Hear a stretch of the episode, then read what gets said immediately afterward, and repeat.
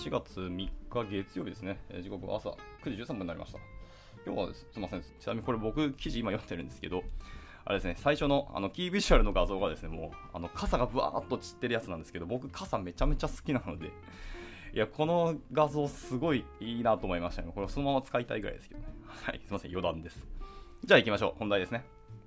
えー、こんにちは、えー、プロセスについて、えー、大論争をちょっと掘り下げていきたいと思います。えプロセスとは、え組織内の混乱を解決するものなのでしょうか、え物事を実現するために優れた規律とオペレーションを適用する方法なんでしょうか？それともプロセスそのものが問題でオーバーヘッドを増やし、まあ、人々が最高の仕事をするのを邪魔しているんじゃないでしょうか？みたいな問いがありますと。でプロセスのメリットを維持しつつデメリットのほとんど排除した管理方法があるということを今回は主張したいと思いますおそらくこれまでに見たこともないような方法でしょうそしてこの方法を導入する方法え、またこの方法で運用するためのルール、そして驚くべき利点のまいくつかを説明していきたいなと思っておりますと。はい、わかりました。じゃあ、一個一個入っていきましょう。え、まず1つ目は、えー、Process is how we work together ですね。はい。プロセスっていうのは私たちが一緒に働く方法、まあ、っていうところですね。いきますかね。えーと、はい。えー、プロセスについて最初に、えー、認識すべきことっていうのは、あなたが認めるかどうかにかかわらず、えー、プロセスはすでに存在しているということです。プロセスとは、え私たちが一緒に仕事をする方法になりますと。で、プロセスは名詞的に書き、え記すこともまできますと。また暗黙の了解としてチームとして特定の方法で仕事をすることに慣れている人がまあ理解できるものであることもあります。ああ、もうそうね。でプロセスとは、えー、あるグループの人々が一致団結しているものです。物事がどのように機能するか全員が同意しています。あるいは人々が本当に同意していないものである場合もあります。物事がどのように行われるかについて異なる考えを持っているかもしれません。えでプロセスとはえ人々が、え、集団で働くためのものですからプロセスに反対するのは正直無意味なことですと、まだからといって人々が挑戦するのをやめることももちろんできません。しかし本当の問題は私たちが一緒に仕事をする方法をどのように形作り、え定義するかということになりますとでは続いて、えー、次の、えー、章はプロセス can be、えー、problematic ですねはい、プロセスに問題がある場合がありますよというお話です。えプロセスに対する、まあ、反対意見の多くは、えプロセスに対する人々の、え嫌な体験から来るものです。まあ、これはもちろん当然なことでありますと。でプロセスは、えーと、ソースコードのようなもので、え注意を払わないともちろん劣化をし、問題を引き起こす可能性ももちろんありますと。プロセスの問題点はプロセス自体に寿命もあることですと。ほーん、プロセスに寿命ってことなんか意識したことないし、そんなワードを考えたことがなかったんで、これちょっと面白いですね。へー。例えば、えあるソフトウェアエンジニアリングチームが新しい仕事だけに集中し、サポートチームから送られてくるバグに全く手をつけてないと、まあ、一旦しましょうと。そのような過程に立った時に、まあ、なぜこのようなことが起こるかと、えー、もっと深く、まあ、調べるべきだろうということは無視して、この問題に対してプロセス対応することにとりあえずしてみましょうと。で、意外とそれができてしまうんですよねっていう話をしてます。えー、で今回とりあえず3つステップがあるそうですね。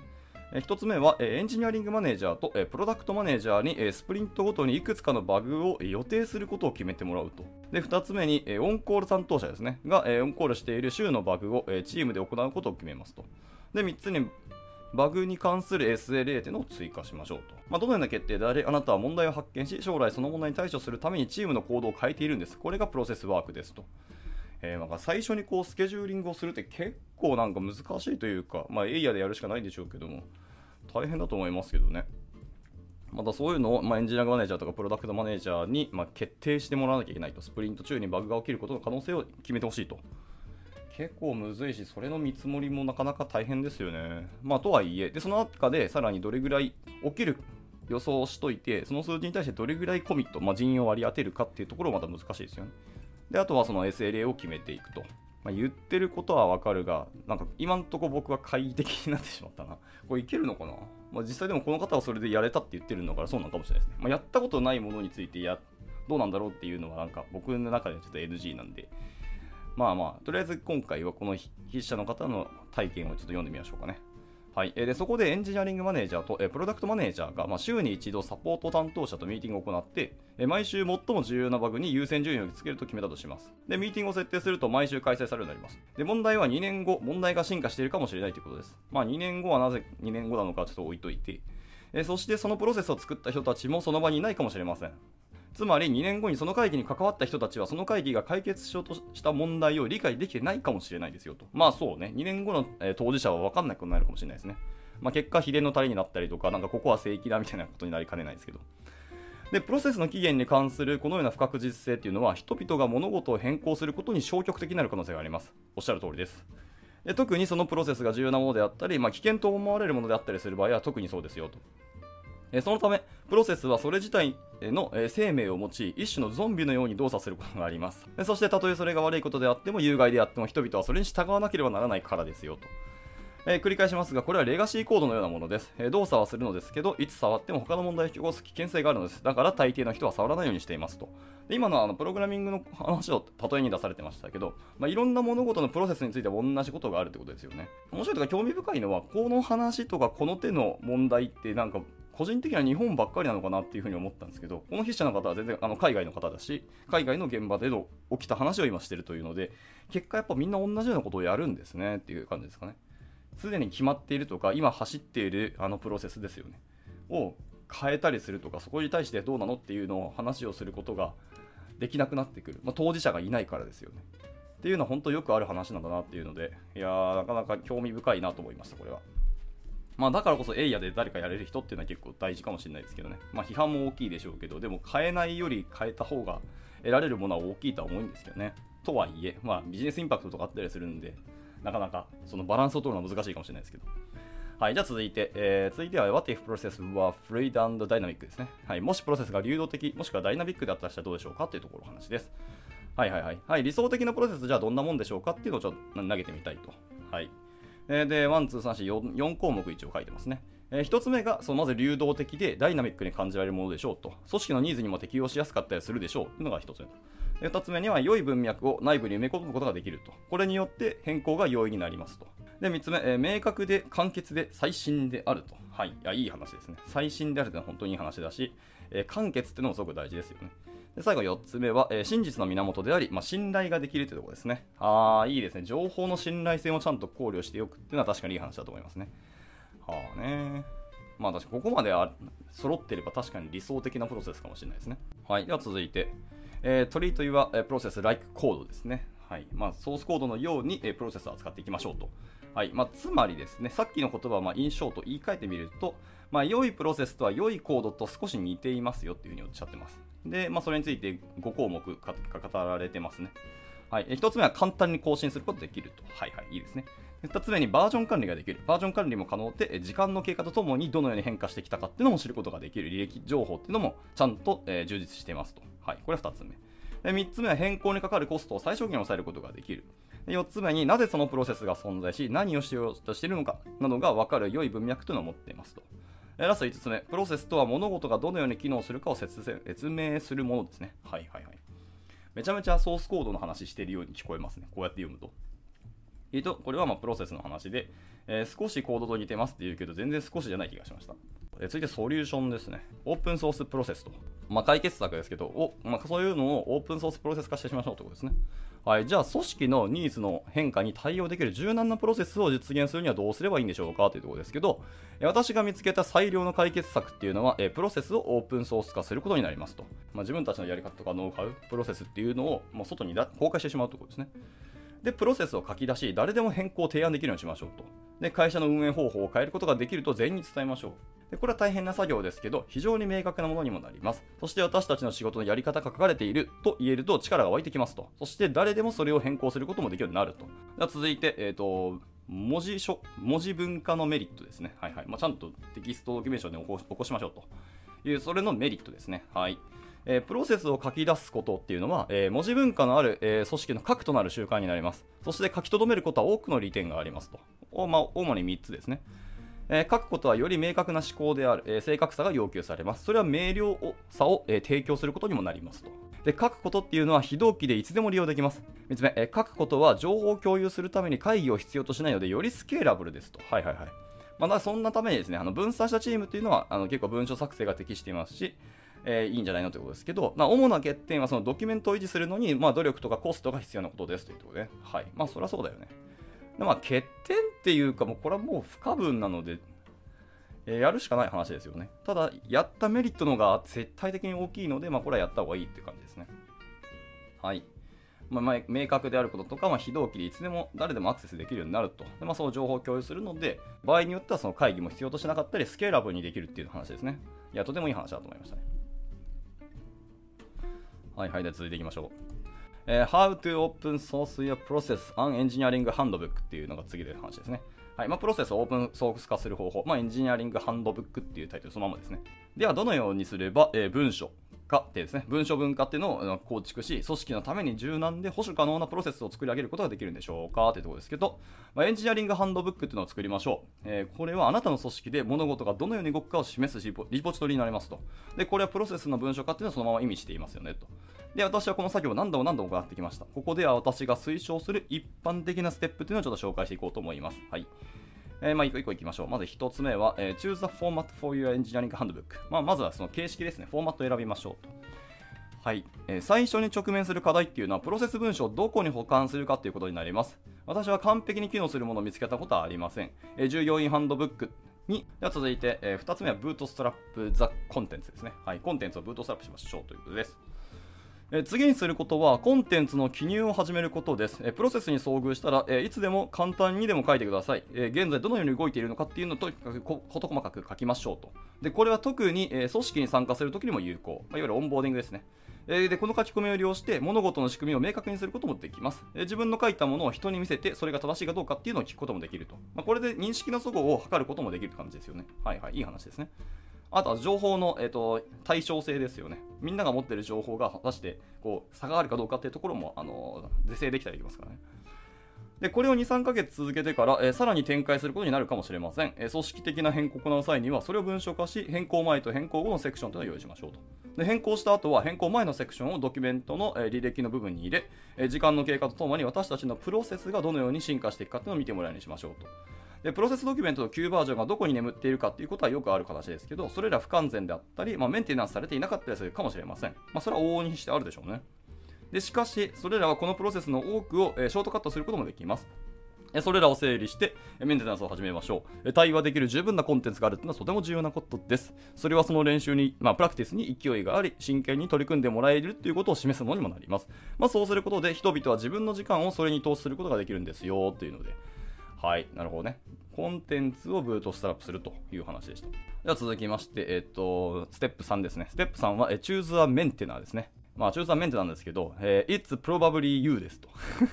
まあ、おそらくあなたでしょうねっていう話ですね。はい。えーこれらのプロセス、文書っていうのが、えー真剣に取り組まれていることを確認する人が必要になります。もちろん更新され、えー整理されていることを確認するんですよと。で助けを求めることもできますが、え最終的にはこの文章に投資してくれる人が必要です。これは、え簡単に委任できることではないかもしれません。まあ、理想は経営陣全員が真剣に取り組んでいることで、えモデル化していいから、えもっと大勢の人に手伝ってもらうことですと言ってます。まあ、こういうのはやっぱりね、多くの人に手伝ってもらうと本当にいい話だと思います。いろんな現場のとかいいろんな文脈の人、いろんなキャップをかぶってる人がえ関わってるはずなので、その人たちのちゃんとドキュメントを書くと本当にいい話なので、経営陣だけじゃない方が本当にいいと思いますね。ただ経営陣は経営陣で自分たちのその意思決定の文脈だったりプロセスだったりまあどういう背景なのかというところをコンテンツで、えーコンテキストとかを伝える必要ももちろんあると思いますけど、まあ、両方がちゃんとそこに取り組んでいきましょうという話ですね。はい、続いて4つ目。えーステップ4は、はい、じゃあ続いてそれに付随した、えー、Rules for Process ですね。プロセスに関する、じゃあ今度はルールのお話ですね。で、プロセスドキュメントのルールはどのようになっているんでしょうかと。で、ここで私が気に入っているものをちょっと紹介しているということですね。大きくまあ3つ、4つぐらいですかね。はいはい。まあ、一個一個じゃあ見ていきましょう。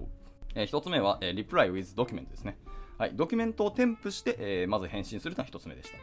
えまず共有したいのは、え文書で返信するという考え方です。私は通常エンジニアリングチーム全体とか、まあ、オールエンジニアリングミーティングとか、あ、やっぱいいな。オールエンジニアリングミーティングってやっぱ俺らも欲しいな。または組織への、えニュースレターで共有します。えそして私自身もそれをモデルにしてみますと。え文章で返信するとはつまりどういうことでしょうかっていうところでいくと、まあ、誰かがあなたに質問したとき、え理想的にはその質問に答える URL を返信したいものですよと。まあまあそうね。これ見とけよって感じですよね。でそのために、えウィキにアクセスして答えがないことを確認し、ない場合は追加をします。そしてその URL を相手に送ると。一回まあ自分でも確認していくことですね。で、これには2つの意味がありますと。で1つ目は、将来あなたが回答しなくてもその質問に答えるができるようにしますということですね。はいはいはい。で、2つ目は、質問者は将来的な質問に対する答えをどこで見つけることができるかっていうのを学ぶこともできますと。はい。いいですね。お互いの個数を奪わなくするってことですね。で、文章で返信することっていうのは、えー人々があなたに尋ねるかもしれない全ての質問の前にキャッシュ層を置くことですと。ああ、そうね。で、あなたの専門知識がより広く利用できるようになるですよってことですね。で、組織にとって、えー文章で返信することのインパクトっていうのは、回答が将来にわたって保証されることになりますと。質問に100万回答えるんではなくて1回しか答える必要がないようにするのです。まあ、その場所の儀ではなく体系的に問題解決することができるのです。まあ、だからこそドキュメントマジで重要ですよねってことですね。将来本当に使わなくて良いコストをどんどんどんどんあの削減できるんでね。はい、では2つ目ですね。2つ目のやり方、まあ、ルールはですね、えー、It's not official until it's in the handbook ですね。ハンドブックに掲載されるまでは正式なもんじゃないよという。はい。口頭とかなんかチャットでやったものは正式なもんじゃないということですね。これも結構大事なルールですね。えー、次のルールは私が経営陣に対して何度も何度も繰り返していくことです。ハンドブックに載せるまでは正式なもんじゃないと。私はマネージャーが変革を行うとき、あるいは計画を展開するときには、必ずその計画に URL を、えー、記載する必要があるというふうに言ってますと。例えばチームは2週間のスプリントに移行してるんですけど、それはハンドブックに書かれているはずですけど、どうなんですかっていうところですね。もしくはその誰かが別のチームに移動するんですかと。で、そのチームの人のリストがハンドブックにもあるはずですよね、みたいな。あのこんな例えばこういう例ですね。はいまあ、このルールが重要なのは、そうでなければハンドブックが、えー、真実の情報源ではなくなってしまうからですね。はいまあ、要は信頼がなくなるということですよね。かつ最新でもないということですよね、これ。ってことは、このでいつの情報なの？これは本当に正しいの？みたいなところ、疑いから入らなきゃいけなくなるということですね。でそうでなければ、ハンドブックはそう、はい、真実の源でなくなってしまう。でそうすると、ハンドブックへの信頼が低下し、えー、有用な情報源ではなくなってしまいますと。しかしこの制約を加えることでハンドブックに書かれていることが真実となるのです、えー、プロセスドキュメントを最新の状態に保つことを重視するならばこれは完全に必要なルールですとはいそうですねまあ、いわゆるあのミーティングとかの場におけるグランドルールですね。もう絶対みんなが守るべきルールですというところ。まあ、これを決めるっていうのは本当に大事ですね。とにかく正しい情報、正確なもの、正式なものっていうのはドキュメントに書かれているものだけにするっていうのはすごくいい話ですね。まあ、例えばそのプロジェクトマネージャー、プロダクトオーナーとかがあの、まあ、クライアントとかいろんな人たちが話して、ステークホルダーと喋って意思決定したものがを下ろしてくると。下ろすけど、お前がドキュメントに書いてなかったらそれは正しくないっていうふうにみんなは認識して良いっていうふうにすると思います。もちろんバッティングが起きるし、あれですけど、でも結果それをやった責任はオーナーとかマネージャーに行くので別にいいと思ってます。はい。これなんか僕すごくいいルールだと思いましたね。ある種ね、みんながちゃんと統一されたルールのもとで動いていくってところがあるので、あのしっかりなんか意思疎通が取れた組織になるんじゃないかなと思ったりしてますね。はい、で続いて3つ目のルールです。えー、3つ目は、えー、プロセス文書の編集だけでは変更にならないと。はいえー、私が共有している3つ目のルールは、文章を編集しただけでは人に何かをさせることはできないというふうなルールですと。それは人間の働き方とは違うからになります。しかしそうでなければ多くの人がそれを試みてしまうので、このルールはもちろん必要になりますと。で変更の仕組みについて説明するページももちろん必要です。私は通常、えー、仕事のやり方を変える方法のようなものを呼び呼びますと。えー、なるほど、なるほど。まあ、ちなみにそれを説明しましょうと。えー、大きく4つありますね。えー、1つ目、えー、ハンドブックのまずメンテナーが誰なんでしょうか？っていうところです。2つ目、誰でも変更を加えることができるよっていうことですね。で、3つ目、えー、ウィキの編集だけで物事がどう動くかを決めることはできないっていうことですね。例えばコミュニケーションを取ったりとか、適切な人たちから賛同を得なければならないとか。はい、しかし、えー、改善は推,、えー、推奨され、プロセスは流動的であるべきということですねと。はい、で最後4つ目、権力のヒエラルキーはまだ存在していること。まあ、誰でも改善を行うことができるが、最終的にはエンジニアリング担当副社長みたいな、まあ、肩書き持った人ですね。が、組織全体にこれらの決定を委ねることになりますと。これはむしろあった方がいいんだ。ヒエラルキーが存在していることって。で、これはなんかオープンソース、なんか OSS ではありえないことだと思いますね。でも組織とか人の行いのところに関してこれを残すのはチェックして何も変更がなかったっていうのをやる、あのリリースノートで書くことっていうのはすごくいいことだと思いました。あのどうせ人間は忘れていく生き物ですからね。はい、続いて4つ目のルールです。4つ目は、えー、プロセスは文脈と歴史を含むべきですよと。共感しかないな、これ。はい、えー、プロセスページのテンプレートとして、え、文脈や歴史のセクションを、え、明示的に含むものが必要でしょうと。これは余分なオーバーヘッドのように感じられるかもしれません。えしかし、これは役に立つんですよと、え実施するプロセスを正当化した状況を明示的に生み出すことができます。また、時にはこの方法が役に立,、え立たなくなった時や、えこの方法を見直したくなった時にも言及することができます。で、まあ、その履歴を追加することで、時間の経過とともに変化してきたことを理解することもできます。いいですね。まあ、このチームがどうやって動いてきたのかって、どういう変更があったのかっていうのを見ていくと、あ今なんでこんなチームになったか、こういう文化とかになっているのを知ることもできますね。はい、でまたこのコンテキストっていうのはその将来の変更をどのように形成するかを役、え、理解するのにも役立ちますよねと。はい、というところですね。やっぱり歴史を勉強するのってすごく大事なことですよね。日本史、世界史もそうですけど、やっぱ人って同じことを繰り返したりしますけど、こうやって歴史から何かを学ぶことって本当にたくさんあるんで、はい。ちょっと今後はやっぱり僕は日本史、世界史をちょっとプライベートで勉強しようかなと思いました。丸。はい、じゃあ続いて、えー、続いては、えっ、ー、と、take it to the next level ですね。はい、次のレベルへ、まあ、とりあえず公開しましょうと。make it public っていうことですね。えーと、エンジニアリングハンドブックを展開して成功を収めたのであれば、次の段階として、まあ、全世界に公開することを検討してみていかがでしょうか。つまり、えー、社内だけで社外へまで公開しましょうと。まあ、これ結構急進的なステップであり、おそらく多くの企業では適さないでしょう。またこのアイデアに賛同してくれる人を集めるのは正直難しいかもしれませんと。えー、しかし、これにはいくつかの利点がもちろんありますっていうので、え大きく3つ書かれてますね。はい、1つ目。あなたは自分の組織を世界に向けてマーティマーケティングしてるんですよと。はいはい、そうね。で、候補者を引きつけることができ、候補者はあなたの組織がいかにうまく運営されているかっていうのをどのような原則に基づいて、え、組織されているかっていうのを見ることもできます。あ、いいですね。将来の、えーと、ファンを増やすことですね。2つ目、公開された、えー、聴衆を持つことっていうのは自動的に、えー、プロセスの質を高める結果にもなりますと。自分のチームのプロセスを全世界の人が見ることができるようになるのであれば、より良い記事を書くことができるんじゃないでしょうかってことですね。で、3つ目、プロセスをオープンにすることは他の人があなたから学ぶことにもつながりますと。まあ、お互いの学びにもなるということですよね。はい。これが結構いい話ですよね。まさにこうオープンソースってのはそこにあると思うので。で、これを実践している会社として最も注目されているのが、えー、GitLab ですね。はい。GitLab の、えー、ハンドブックは会社の運営マニュアルであり非常によくできていますと。はい。で、ちゃんと GitLab ハンドブックっていうのもあのちゃんとリンク貼られてました。はい、というところで、えラスト、えー、 Thank you ですね。えー、まあ、結論ではなくて、最後はもう謝謝辞で終わりますね。はい。まあ、 New Relic のプロセスとか GitHub に置くみたいなアイディアと実践を思いつきましたと。そのプロセスそのものを GitHub とかに置いたりとか、GitHub のプロセスみたいなところですよね。で、 New Relic のプロレスプロセスドキュメントで数年間私のパートナー、ははは、なるほど。結構じゃ New Relic のこのプロセスドキュメントがかなりこの方には参考になったらしいですね。で、 New Relic はちなみにそのプロセスドキュメントを GitHub に置いてるっぽいですね。ちょっとじゃあ後で GitHub のニューレリックの GitHub リポ,、えーと、リポジトリもし見つかるんだったらちょっと探してみましょうか。でその中にはエンジニアリングハンドブックだったりとか、その実践方法、役割、標準等もやっぱりちょっと公開してるらしいので、まあ、ちょっと見たくなりましたね。はい、というところで、えー、この今回の記事は締められておりました。はい。いかがだったでしょうか？ちょっとすみません。僕が朝、開始が遅かったので、だいぶ後ろ倒しになってしまいましたけど、今日の、えー、朝活はこちらで以上にしたいと思います。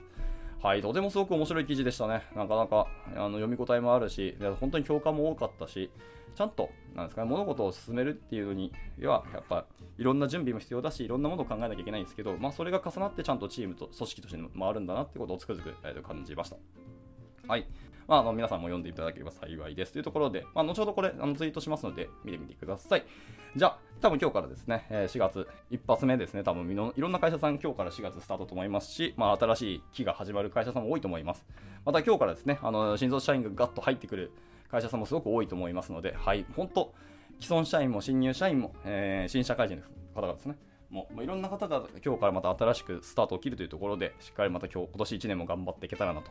思います。はい、じゃあこれで終了したいと思います。お疲れ様でした。And now, a short commercial break. 現在、エンジニアの採用にお困りではありませんか？候補者とのマッチ率を高めたい、辞退率を下げたいという課題がある場合、ポッドキャストの活用がおすすめです。音声だからこそ伝えられる深い情報で、候補者の興味関心を高めることができます。株式会社ピトパでは、企業の採用広報に役立つ、ポッドキャスト作りをサポートしています。気になる方は、カタカナでピトパと検索し、X またはホームページのお問い合わせより、ぜひご連絡ください。